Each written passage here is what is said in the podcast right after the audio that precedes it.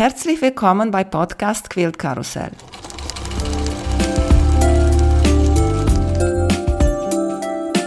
Mein Name ist Emanuela Jeske. Ich möchte euch in die wunderschöne Welt von Quiltern und Patchwork entführen. Heute dabei bei Podcast Quilt Karussell Stefanie von Liesel und Fred. Hallo Stefanie, wie geht's dir? Hallo Emanuela.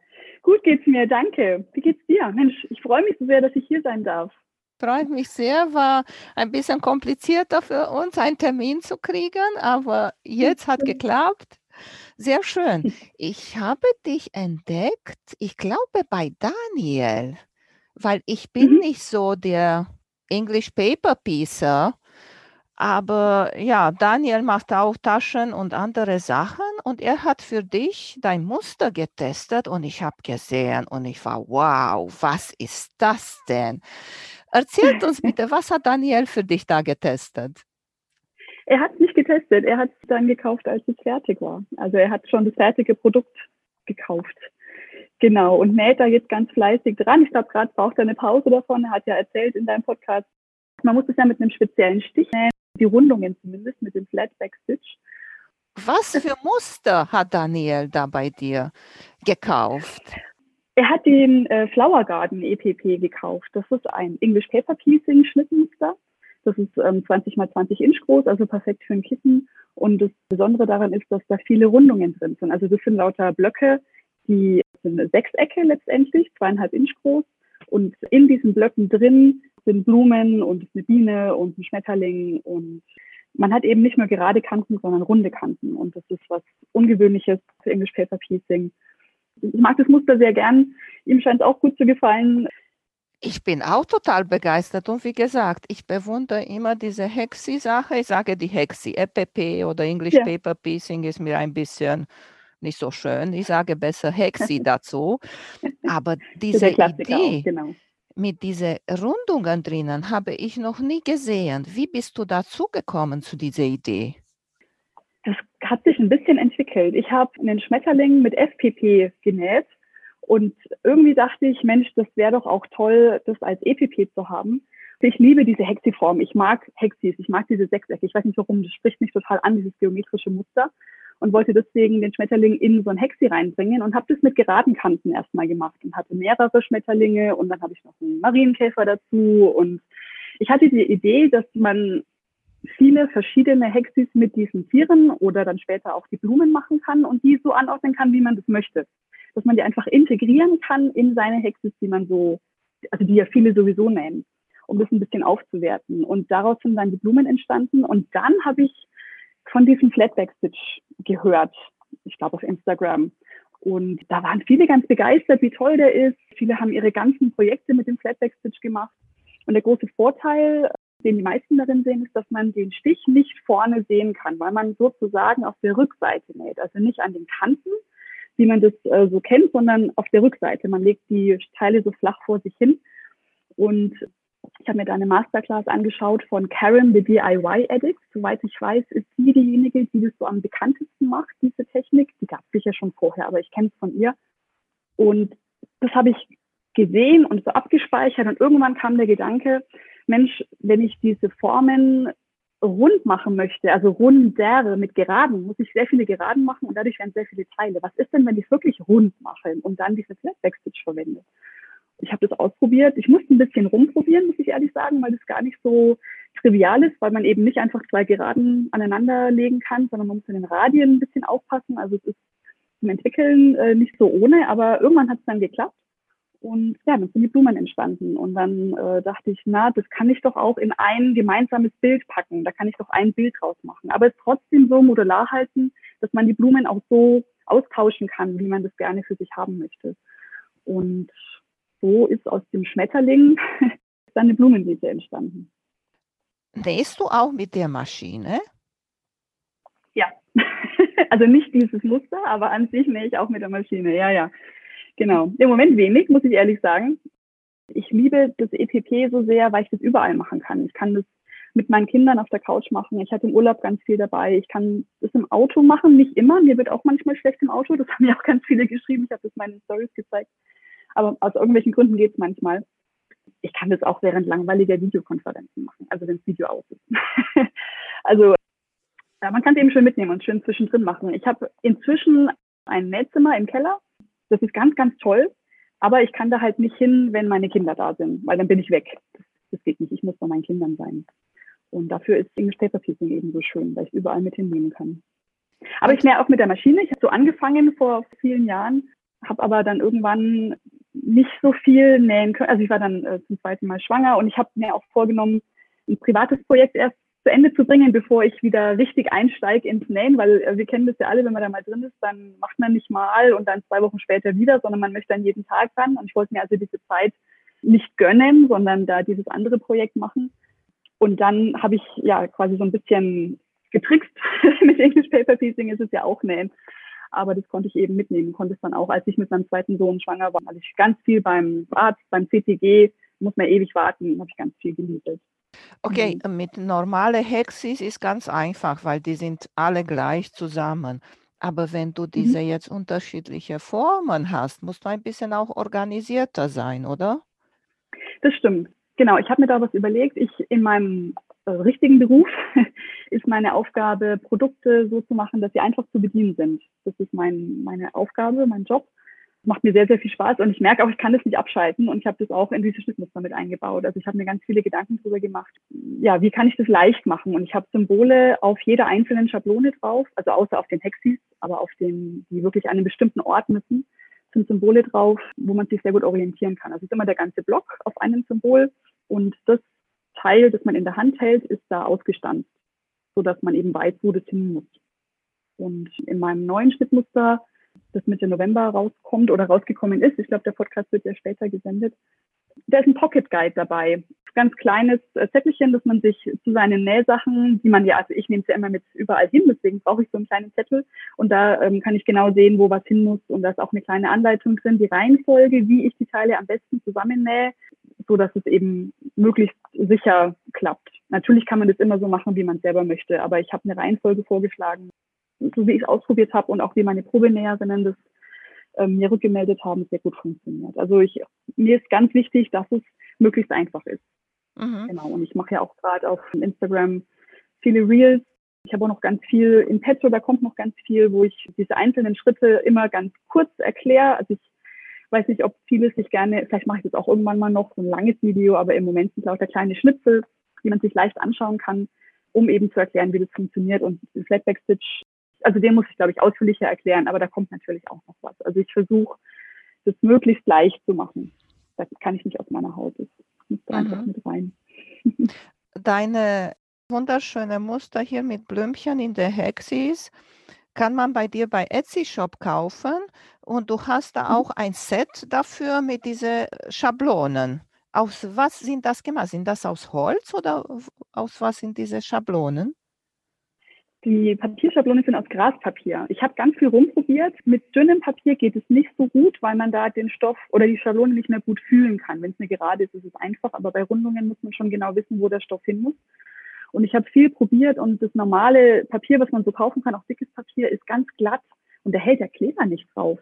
Und deswegen habe ich versucht, strukturiertes Papier zu finden und bin dann bei Graspapier gelandet und ich muss auch was finden, was mein Lasercutter gut schneiden kann. Ich schneide selber zu Hause und das hat super funktioniert und es riecht gut und es fühlt sich gut an und es ist auch nachhaltig. Sind 50 Prozent Gras und 50 Prozent recyceltes Papier.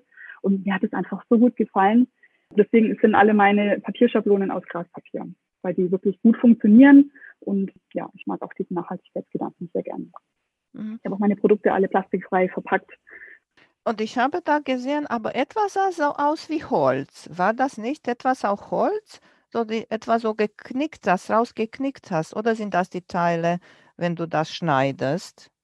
Ich weiß gerade nicht, was du meinst. Was, was mhm. hast du da drinnen in so ein Set? Wenn ich dieses Set bei dir kaufe, was ist drin?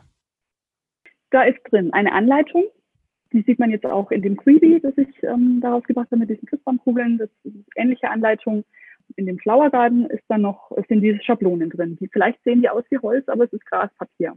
Okay. Äh, sonst ist da nichts drin. Bei dem Weihnachtsbaum, den gibt es noch mit, mit der Acrylschablone dazu, dass man diese Christbaumkugeln wirklich rund Fassi-Cutten kann, also dass man sich die Motive aus dem Stoff sehr gut rausholen kann. Und der Pocket Guide. Aber Holz ist nicht drin. Okay. Diese Weihnachtskugel, die sind so niedlich und du hast diese komische Figuren von den Tula Pink Serie raufgemacht. ja, genau.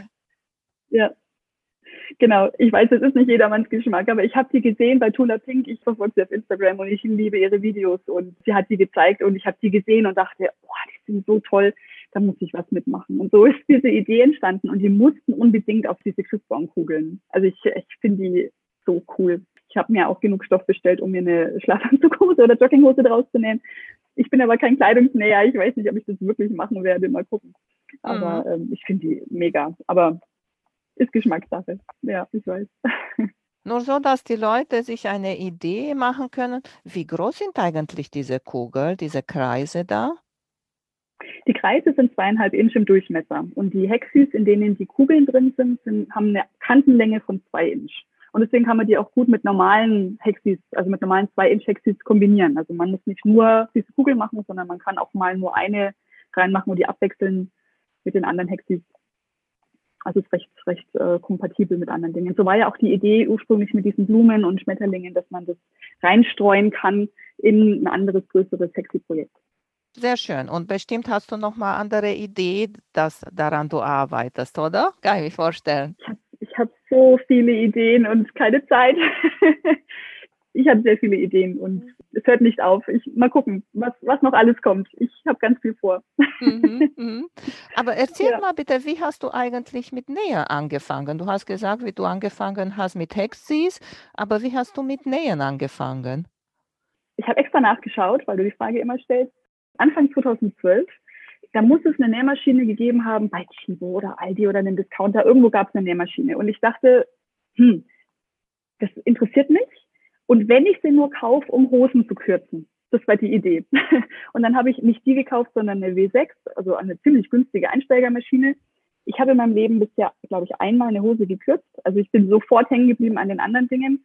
Und ich habe mir mit Blogs das Nähen beigebracht. Also ich war nie, bis letztes Jahr, war ich nie bei irgendeinem Kurs, alles übers Internet. Und ich bin jedem, der sein Wissen zur Verfügung stellt, so dankbar. Das hat, ja, also ich, macht mir einfach unheimlich Spaß, ich habe aber nicht angefangen mit Patchwork, sondern mit dem, was es damals halt so, was so populär war. Wirklich angefangen habe ich damit, mir selber was auszudenken. Mein erster Quilt, der war dann zwei Jahre später nach einer Anleitung von Elizabeth Hartman. Die hat ein ganz tolles Buch geschrieben, den Titel gerade vergessen, aber es gibt auch in der deutschen Übersetzung. Und das Schnittmuster aber für Top habe ich mir selber ausgedacht und es sieht aus, es ist krumm und schief. aber es ist am Ende was geworden, habe ich meiner Nichte dann geschenkt. Und ich habe ganz verschiedene Dinge angefangen zu nähen. Ich habe Taschen genäht, ich habe Kuscheltiere genäht für andere Kinder. Dann war ich mit meinem ersten Sohn schwanger und habe für den auch eine Decke genäht und ein Kissen und Kuscheltiere. Und dann hatte ich keine Zeit mehr, dann war er auf der Welt. Mhm. dann wurde es alles ein bisschen weniger. Ich hatte auch kein Nähzimmer am Anfang. Ich habe im Wohnzimmer auf dem Esstisch immer genäht. Ich musste es immer wegräumen. Dann später im Schlafzimmer so ein mini kleines Tischchen gehabt. Aber da hat ja der Kleine dann nachts geschlafen, da konnte ich ihm auch nicht nähen. Aber jetzt äh, sind wir vor ein paar Jahren umgezogen in ein Haus und jetzt habe ich mir letztes Jahr im Frühjahr mein Netzzimmer eingerichtet, am Ende der Elternzeit vom zweiten Kind. Da kann jetzt alles liegen bleiben, ist absolut kreatives Chaos, ganz schlimm da unten. Aber es ist so schön, ich liebe dieses Zimmer, es ist einfach, es ist einfach wirklich toll.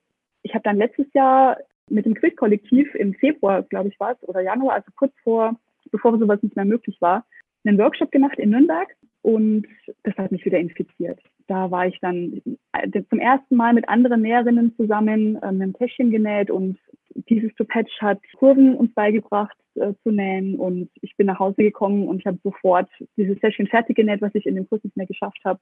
Und ich habe dann die Sew Together Bag genäht, die ich schwierig fand damals. Ich weiß nicht, wahrscheinlich, ich weiß nicht, ob sie jetzt noch schwierig, aber also das erste Mal hat mich das schon ein bisschen Firmen gekostet. Seitdem bin ich ständig am Nähen. Und kann ich mir vorstellen, weil du diese kleinen Projekte machst, kannst du jede Fitzelchen benutzen da bei dir? Das kommt drauf an. Wenn ich Fuzzy Cutting mache, ja nicht. Ne? Da schneidet man den Stoff ja, man sucht sich ja so kleine Teilchen aus und dann hat man wirklich einen Schweizer Käse. Dann kann man nicht mehr so viel benutzen von dem Stoff. Aber sollte ich eigentlich so machen, hast du recht. Ich muss mal was, was machen, wo ich die ganzen Reste verwende. Das stimmt. Und man muss ja nicht immer die schönsten raussuchen. Man kann ja auch einen Farbverlauf. Also, ne, man könnte ja alles machen. Hast du recht, ja. Das mhm. stimmt. Aber ich kaufe zu gern Stoff. Also ich verwende das. Aber ich glaube, da bin ich nicht alleine. nee. Ich habe auch einmal so ein Tannenbaum gemacht, auf Kreise appliziert. Und diese Kreise waren so große Schneeflocken, waren das in der Stoff. Und nachher Aha. war mein Stoff, genauso wie du sagst, Käse und diese Teile dazwischen. Und dann behältst ja. du das, behältst du das und auf einmal habe ich gesagt, nee, muss weg. Genau, das mache ich jetzt noch damit. Ja, das stimmt, das ist schade. Ja. Als wir uns unterhalten haben, was sprechen wir noch heute hier? Hast du ein Thema vorgeschlagen? Erzähl mal. Kommt ja die, die dunkle Jahreszeit und ich glaube, in den letzten anderthalb Jahren hat uns auch etwas ganz arg beschäftigt. Und ich glaube, nicht jeder hat es so leicht weggesteckt oder steckt jetzt die dunkle Jahreszeit so leicht weg. Was ich festgestellt habe, wenn ich zum Beispiel, bevor ich meine Kinder vom Kindergarten abhole oder sie vom Hortheim kommen und ich einen stressigen Tag hatte, wenn ich mich davor noch mal eine halbe Stunde aufs Sofa setze, nur für mich mit einem Kaffee und nicht Instagram scrolle oder ein Buch lese oder irgendwas, sondern wenn ich nähe, mit der Hand nähe, dass mich das unheimlich runterbringt. Also ich merke, ich weiß, wenn ich das mache, habe ich viel mehr Geduld und Kraft für meine Kinder am Nachmittag. Und diese halbe Stunde muss ich mir nehmen, um sicherzustellen, dass ich ja für meine Kinder nachher da sein kann. Und ich habe Psychologie studiert, ich bin Psychologin, ich bin keine Therapeutin. Deswegen dieses Interesse, äh, warum ist das so und warum brauche ich das, woran liegt das? Und ich habe ein bisschen recherchiert, weil mich das so interessiert hat und verbunden mit dem, was ich weiß, ich habe auch ein bisschen wissenschaftlichen Hintergrund, weiß ich, dass das Nähen uns Resilienz bringt. Also es, es hilft uns, resistent gegen Stress zu sein, was im Moment ja so wirklich wichtig ist. Ne? Es passiert so viel oder auch nicht. Man, manche sind einsam, die, das Wetter drückt auf die Stimmung. Und das Nähen hilft uns, diese Widerstandskraft zu kriegen. Und also man sagt auch, Resilienz ist so ein unsichtbarer Schutzschild, der uns vor Stress schützt. Und ich finde es mega spannend, dass, also woran liegt es, dass wir es mit den Händen machen, so einen guten Effekt auf uns hat. Und es scheint daran zu liegen, dass, also hast du schon mal vom Homunculus gehört? Nee. Sagt dir das was? Unser, unser gesamter Körper ist im Gehirn sozusagen repräsentiert. Es gibt da Bereiche im Gehirn, die angesprochen werden, wenn man ein bestimmtes Körperteil bewegt oder wenn man da etwas fühlt, sensorisch oder motorisch. Und unser Körper ist unterschiedlich stark repräsentiert. Also zum Beispiel sind die Oberschenkel relativ, im relativ kleinen Bereich im Gehirn. Die Hände haben den allergrößten. Die Hände haben einen riesigen Teil vom Gehirn. Sowohl sensorisch, also fühlen, als auch motorisch, also das Bewegen. Und deswegen hat das mit den Händen arbeiten so einen riesen Effekt auf uns. Ich finde es so spannend. Also es gibt auch Studien, die zeigen, dass Menschen, die viel nähen oder falsch, die viel Handarbeit machen, also nähen, stricken, häkeln und so weiter, also einfach viel mit den Händen machen, weniger Depressionen haben, eben mehr Resilienz haben. Es gibt Leute, die vergleichen das, also Wissenschaftler, die vergleichen das mit Meditation, dass man da eben auch so runterkommt. Die sagen, und, dass man kommt in so im Flow. Richtig. Ja, Was genau. ist das Flow, eigentlich, ganz, Flow? Ganz genau. Flow ist der Zustand, in dem man völlig in der Tätigkeit aufgeht und alles um sich herum vergisst. Und man tut das, was man tut, auch nicht wegen eines bestimmten Ziels, sondern weil einem dieses Tun so Spaß macht. Also der Kletterer zum Beispiel, der klettert nicht, um nach oben zu kommen. Das könnte er ja auch anders machen. Er könnte ja auch fahren mit dem Auto oder mit der Gondel oder so, sondern er möchte klettern. Die Tätigkeit macht ihm so Spaß. Und so ist es bei uns ja auch beim Quilten, beim Handnähen, was auch immer manchmal ist es das Ziel. Ne? Manchmal müssen wir irgendwas fertig kriegen oder so. Aber allermeistens machen wir das wirklich nur, weil uns das Ding an sich so Spaß macht. Also wir kommen da in diesen Flow rein. Und Flow trägt eben auch zu diesem Wohlbefinden bei. Wohlbefinden ist, ist auch ein ganz, ganz großes, spannendes Thema. Um zu Wohlbefinden zu kommen, damit man sich wohlfühlt, müssen die Grundbedürfnisse erfüllt sein. Da gibt es auch ganz viele Theorien, aber am allerbesten belegt wirklich mit Tausenden von Studien sind die drei Grundbedürfnisse Kontrolle, Autonomie und soziale Verbundenheit.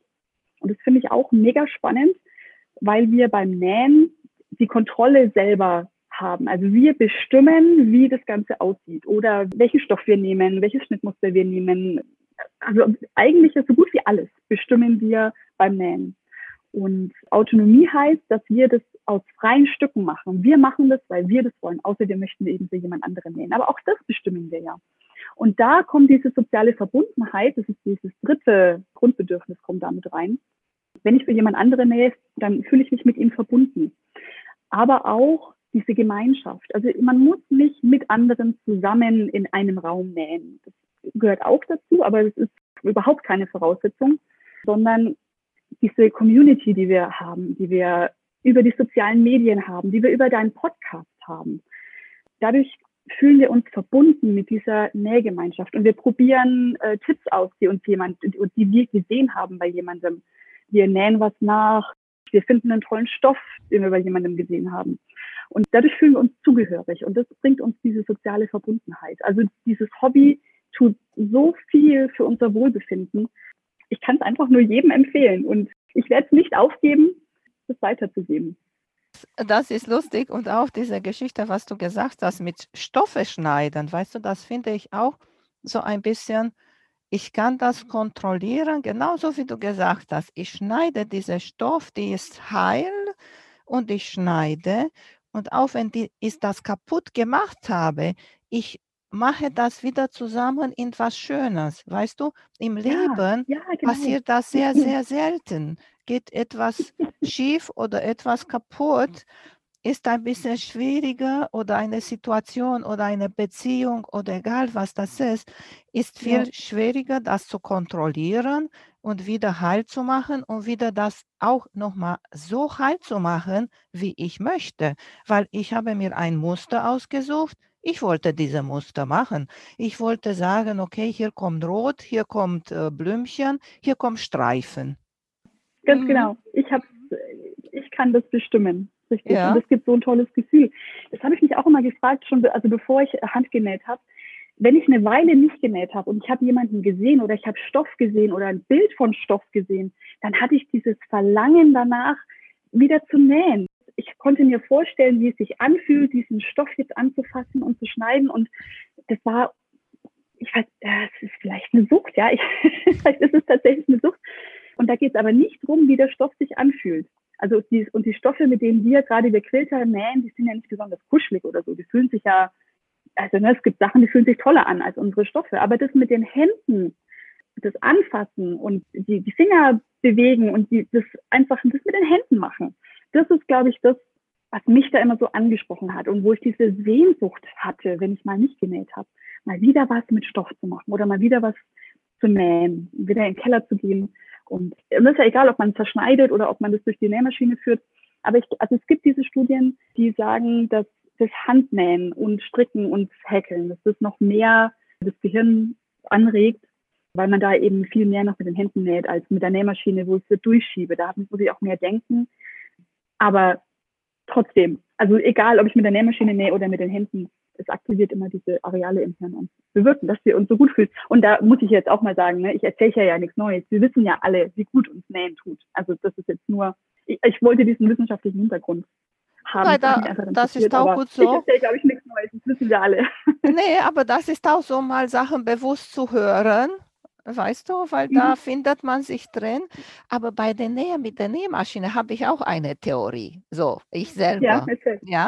Mhm. Meine Tochterzimmer ist neben Nähzimmer und als sie mhm. kleiner mhm. war, hat sie immer ruhig geschlafen, wenn ich hier oben mhm. war und genäht habe. Ich glaube, ja. war auch diese monotone Nähgeräusche, das mhm. beruhigt und auch sie wusste, ja. Mama ist da ist genau, nicht weit weg.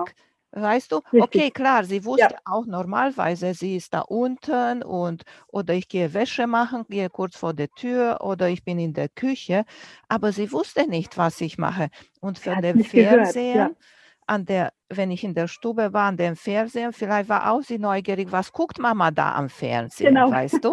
ja. Und wollte wissen. Und kam sie ständig runter. Ist komisch, sie kam nicht zur Ruhe, wenn ich unten Fernsehen ja. geguckt habe. Vielleicht waren auch die mhm. aufregenden Geräusche, weil hört man, klar, ist nicht so Ruhe. Mhm. Richtig, richtig. Ja. Aber die Nähmaschine weiß und sie weiß, ja, Mama näht. Und ist auch mhm. lustig, eine Bekannte von mir Ihr Mann hat ihr gesagt, ein Nachmittag, na geh mal schön nähen, wann dann kann ich gut schlafen. Ein Tag zuvor ist er eingeschlafen, während die Frau genäht hat mit der mhm. Nähmaschine. Mhm. Und am nächsten Tag hat er gesagt, warum gehst du nicht wieder nähen? Ich kann da schlafen. oh Mann, vielleicht hätte ich die, die Nähmaschine wirklich näher an die Kinderzimmer bringen sollen und nicht in den Keller verstecken. Ja, ja siehst du? Genau. Ja, ja. ja. Fehler gemacht. Mhm.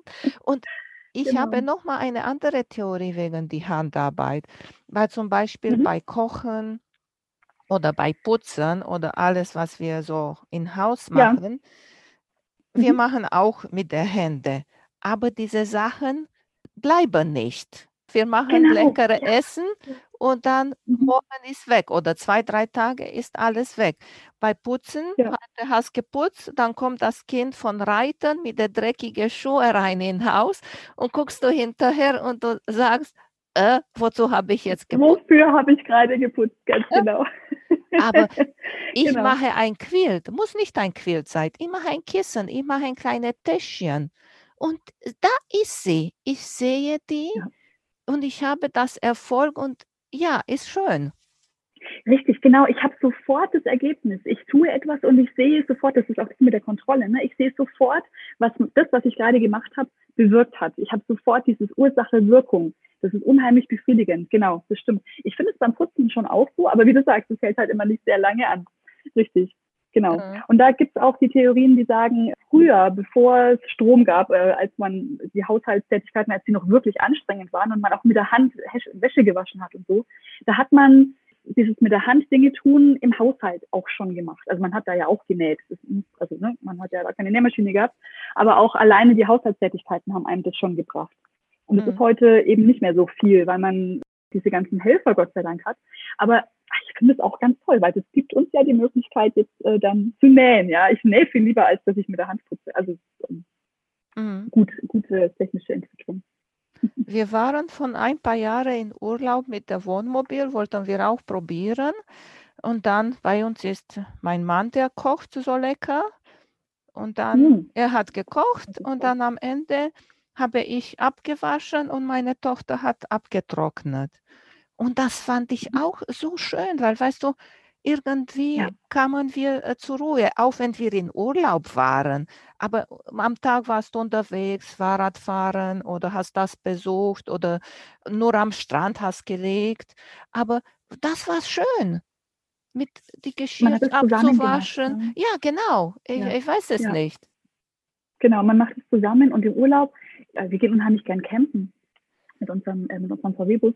Und da ist, das ist einfach sonst nichts wichtig. Ne? Da gibt es keine anderen Verpflichtungen. Und da ist einfach nur dieses, dass man tagsüber was zu essen hat, dass man alles irgendwie organisiert hat, dass man nicht in völliger Unordnung versinkt. In so einem kleinen Raum ist das ja wichtig. Aber viel mehr ist nicht wichtig, ja. Man muss sich um nichts anderes kümmern. Man hat keine anderen Verpflichtungen, keine Arbeit, keine Freunde, keine Verwandte, kein Haus, Garten, was auch immer, sondern man es ist in dem Moment einfach nur das Geschirr äh, abspülen und abtrocknen und danach kann man sich überlegen, was macht man als nächstes. Man hat nicht diese ewig lange To-Do-Liste, die man so zu Hause hat. Ne? Mhm. Und dann machen solche Tätigkeiten auch Spaß, aber zu Hause halten sie auf. Ne? Dann möchte, eigentlich möchte man, also muss man und möchte man andere Dinge tun. Ja, genau, dann besser. Am Nähen nehmen wir uns die Zeit. Das ist das Schöne am Nähen. Ja, also nicht so viel Zeit. Heute Morgen habe ich mir gedacht, ich gucke mal ein bisschen, ob auch andere in Amerika Podcaster, Quilter, YouTuber darüber über dieses Thema beschäftigt haben. Und ich bin mhm. auf Quilting Marine gestoßen. Kennst Aha. du? Okay. Mhm. Das ist ein äh, YouTuber, er war in der Armee längere Zeit im Krieg. Er kam nach Hause und er konnte sich nicht beruhigen. Und dann wurde er Großvater und hatte angefangen zu quilten. Und er hat gesagt, als er das hm. angefangen hat, er wusste, das ist sein Ding und das mhm. hilft ihm zu beruhigen. Und seine Frau war auch dabei. Seine Frau ist sozusagen sein Kamerateam und hilft mhm. ihm dabei, Produktion und alles. Und sie hat erzählt, wenn er unruhig wird oder Stress oder sowas, die Frau sagt zu ihm, na geh mal in Nähzimmer. Und eine halbe ja. Stunde, genauso wie du sagst, kommt er mhm. raus und er ist wieder ein normaler Mensch, ruhiger Mensch und alles ist gut. Ja, ach, wir haben so ein schönes Hobby. Es ist so ein tolles Hobby. Es tut uns so gut und es gibt so schöne Ergebnisse und ach, ja, das ist eine schöne Geschichte. Und komischer ist, die Frau, die ihn interviewt hat, ist eine Dozentin in Gesetze und Copyright und sowas. Sie macht diese Podcast, Just Wanna Quilt heißt dieser Podcast. Und sie hat mhm. auch das Gleiche erzählt. Wenn wir zu Hause alle nerven oder ärgern, ich gehe in mein Nähzimmer und dann zehn Minuten später ist alles wieder gut. Und ich mache das auch, muss ich sagen. Ja. Wenn hier Stress gibt oder mich ärgert oder so, was ich sage, ich gehe in mein Nähzimmer. Genau. Und das ist aber auch das Alleinsein. Das gehört ja auch dazu. Ja? Also die aller, allermeisten von uns nähen ja alleine. Also man trifft sich manchmal, aber die meiste Zeit nähen wir alleine. Und das ist auch was. Gibt es auch Studien, die sagen, wenn man Stress reduzieren möchte, funktioniert es besser, wenn wir alleine sind. Also manchmal braucht man auch andere dazu, ne? aber die Mehrheit tut es besser, wenn sie alleine ist. Und das gehört zum Nähen auch. Also dieses, ich gehe in mein Zimmer, mache die Tür hinter mir zu, ist davon auch ein Aspekt. Ja, genau. Mhm. Kennst du Projekt Sinnvoll? Ja. Genau, die habe ich vor kurzem entdeckt. Also wer da noch mehr wissen will, die haben da ganz viele Posts und ganz viel wirklich spannende Sachen zu dem Thema. Also denen folge ich total gern und ich hoffe, dass die, die sind ja gerade dabei, da was aufzubauen. Finde ich super. Also das geht wirklich, es geht ja genau in diese Richtung, dass äh, eben Handarbeiten sinnvoll ist. Ich glaube, die sind nicht so auf Nähen, ne? da geht es, glaube ich, mehr um, aber wir, vielleicht müssen wir die dazu bringen, dass sie sich auch mehr ums Quilten kümmern. Sie sind um, am Stricken. Mehr stricken, ne? Genau. Ja. ja, aber also von der Sache her, ich glaube, dass das in die gleiche Richtung geht. Ich glaube, die müssen wir äh, auch zum Quilten bringen. Ja, das ist der Vorteil von Stricken und wieder der Vorteil von EPP, von Hexis nähen, dass du kannst das mitnehmen. Die Nähmaschine mitzunehmen ja. ist ein bisschen schwierig. Ich bin jetzt auf der Suche wenn eine hat so eine Singer-Nähmaschine mit Handkurbel, die loswerden will, mhm. kann sich bei mir melden. Ich möchte eine haben. Besonders jetzt mit dieser ganzen Geschichte mit dem Stromausfall und so. Ich will mich vorbereiten, weißt du? Dann kann ich trotzdem nähen, wenn ich meine Handkurbel-Nähmaschine hier habe. Ja, ich weiß, Handnähen ist gar nicht so deins, ne?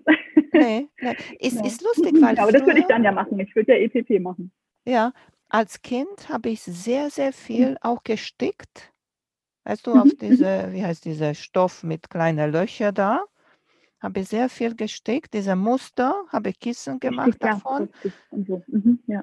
Und auch gestrickt genau. habe ich sehr viel. Und ich habe so komplizierte Sachen gemacht, so mit diesen norwegischen Muster. Weißt du, mit hatte ich, weiß nicht, fünf, sechs Farben dabei und Wechsel und so. Das habe ich immer mhm. gemacht von dem Fernsehen als Jugendliche. Das war mein Ding. Mhm. Aber ich weiß jetzt nicht mehr. Jetzt magst du das nicht mehr so gern? Ah, ja, kann man nicht alles machen. Dann hast du deine Stoffe hier, dann ja. hast du deine Wolle hier. Nee, das. Mhm. Da hast du recht. Ja. Du hast mal gesagt, applizieren ist auch nicht so deins, ne? Applizieren, nee. genau, nee. Das, das, geht mir nämlich auch so. Ich, das ist auch ehrlich gesagt ein Grund, warum ich dazu gekommen bin, diese Formen in Hexagone reinzupacken, weil man könnte sowas ja auch applizieren. Ich mag das nicht sehr gerne. Ich muss mal mit der Hand applizieren versuchen, aber auch das, was ich sehe, gefällt mir meistens nicht, wenn ich sehe, dass jemand das appliziert hat. Und das war auch ein Grund dafür für mich, das in EPP zu packen. Man mhm. könnte das alles ja auch applizieren. Auch mit der Maschine, ich kriege das einfach. Also ich, ich kann es einfach nicht und deswegen mag ich es auch nicht. Ja. ich müsste vielleicht mehr Übung haben. Wenn du einen ultimativen Tipp hättest für Hexis und EPP, welcher wäre das? Um es zu lernen, meinst du? Ja, um zu lernen oder verbessern. Was findest du das Allerwichtigste oder was hilft dir am meisten? Also wenn es darum geht, akkurat zu nähen. Es gibt, also bei den Rundungen ist es wichtig, aber es gibt auch andere Schnittmuster, wo das sehr wichtig ist. Da finde ich Kleben den besten Tipp. Ich finde, dass wenn es ungenau wird, dann liegt es daran, glaube ich, dass es nicht gut geheftet ist. Man kann ja mit dem Faden heften, also den Stoff, um diese Papierschablonen äh, festzumachen, oder mit Kleber. Und ich glaube, dass es mit Kleber sehr viel akkurater wird. Mein Haupttipp. Wachs. Den Faden wachsen. Das ist, ich glaube, das ist auch eine, eine Glaubenssache, eine Religionssache. Mir ist ganz oft der Faden, ich glaube, das ist, den, den Tipp finde ich eigentlich noch besser. Mir ist ganz oft der Faden verknotet oder am Anfang habe ich wirklich viel damit gekämpft, dass ich nicht nähen konnte, sondern ich war einmal damit beschäftigt, den Faden wieder auseinanderzukriegen, weil es dann Knoten gab. Also den Faden nicht so lange machen und ihn zu wachsen. Ich glaube, wenn der Podcast rauskommt, dann habe ich auch schon, also ich Ende, Ende Dezember. Genau. Dahin habe ich ein neues Produkt rausgebracht.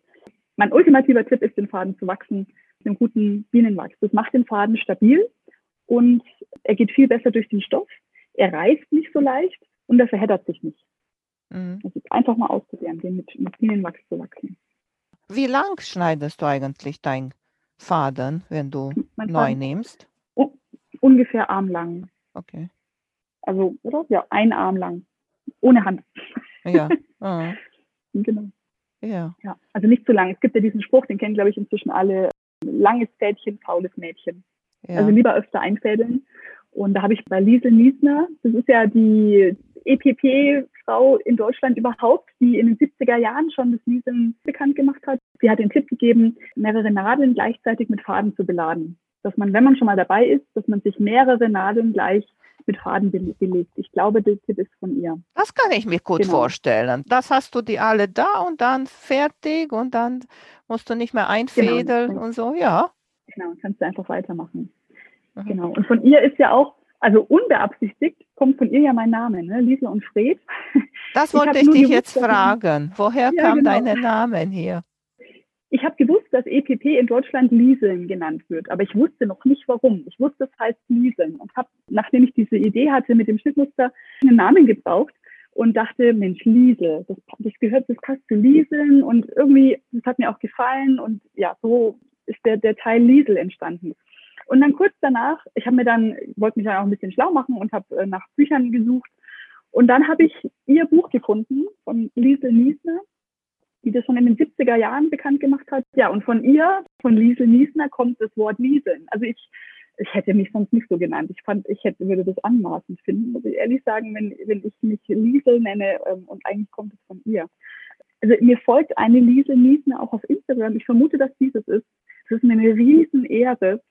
Ja, ich finde es ganz toll, was sie gemacht hat, was sie da nach Deutschland gebracht hat und wollte es nur noch mal, also ja, ich, ich hätte es anmaßend gefunden, wenn ich das schon gewusst hätte, dass es von ihr, dass, also Liesel nach ihr benannt ist. Und der Fred in meinem Namen, der kommt von dem Faden. Also Faden auf Englisch ist ja Thread. Und wer in, in deutschen Foren unterwegs ist, der hat vielleicht mitbekommen, dass da, wenn man mehrere Themen oder wenn, also wenn einer stellt ein Thema und dann gibt es da einen Thread, also auch der, der rote Faden, der, der da so durchgeht, wo viele Antworten, das nennt man Thread. Und weil die Deutschen Fred nicht so leicht aussprechen können, ich finde das auch ein schwieriges Wort, sagen die Deutschen gerne Fred. Ich dachte, du hattest ein Kuscheltier, der Fred hieß nein, nein, oder es gibt. Keinen Fred. es gibt keinen Fred.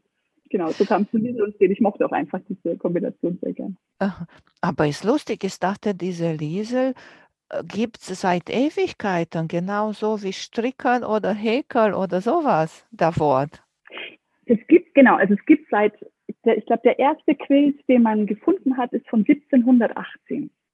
Den ersten English Paper Piece, also das heißt nicht, dass es da erfunden wurde, ne? es gab es vielleicht schon früher, aber nach Deutschland gebracht oder berühmt gemacht hat wohl ja. die Lise Niesner in den 70er Jahren, genau.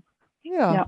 Aber zu, ähm, zur EPP und der ganzen Geschichte und auch mit tollen Bildern gibt es ein tolles Buch von Flossy Tea Cakes, so nennt sie sich, Florence Knapp die hat ein ganz tolles Buch geschrieben. Und also wer da mehr wissen möchte, die hat auch ein Kapitel über Teil dieser Studien, von denen ich erzählt habe. Also wirklich, ich finde es ganz toll. Ganz, ganz tolles Buch. Kann ich sehr empfehlen. Von Flossie Teacake English Paper Teaching heißt es einfach. Hast du noch etwas, das du uns unbedingt erzählen möchtest?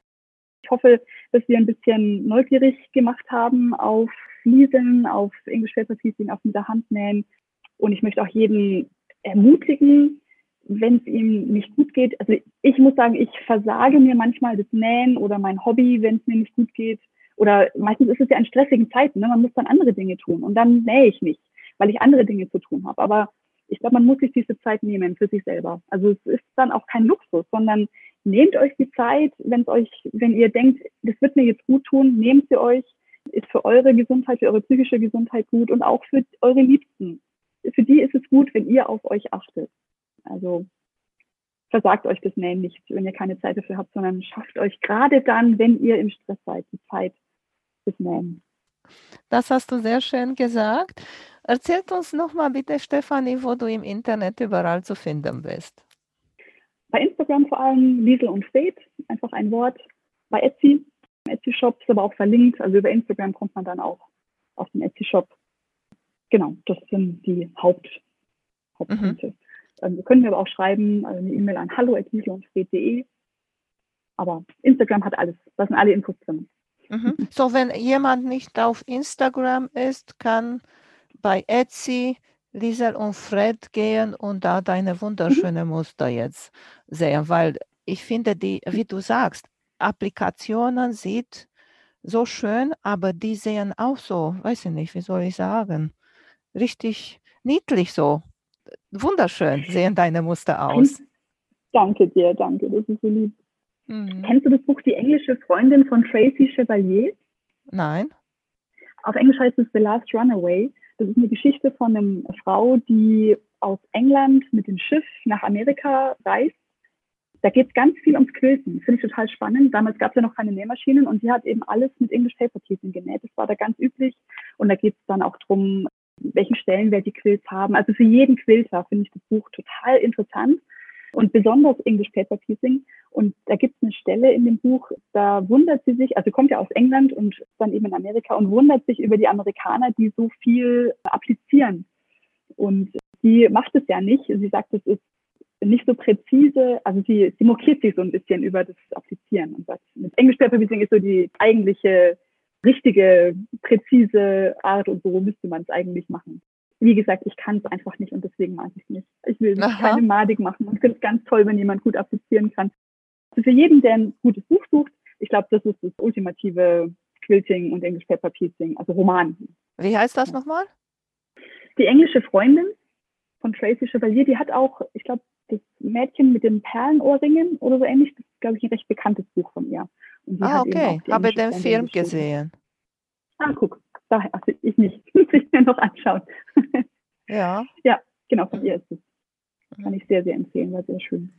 Sehr schön, Stefanie. Hat mich sehr gefreut, mit dir heute jetzt hier zu quatschen. Und ich wünsche dir alles Gute und viel Erfolg mit deinen wunderschönen Muster.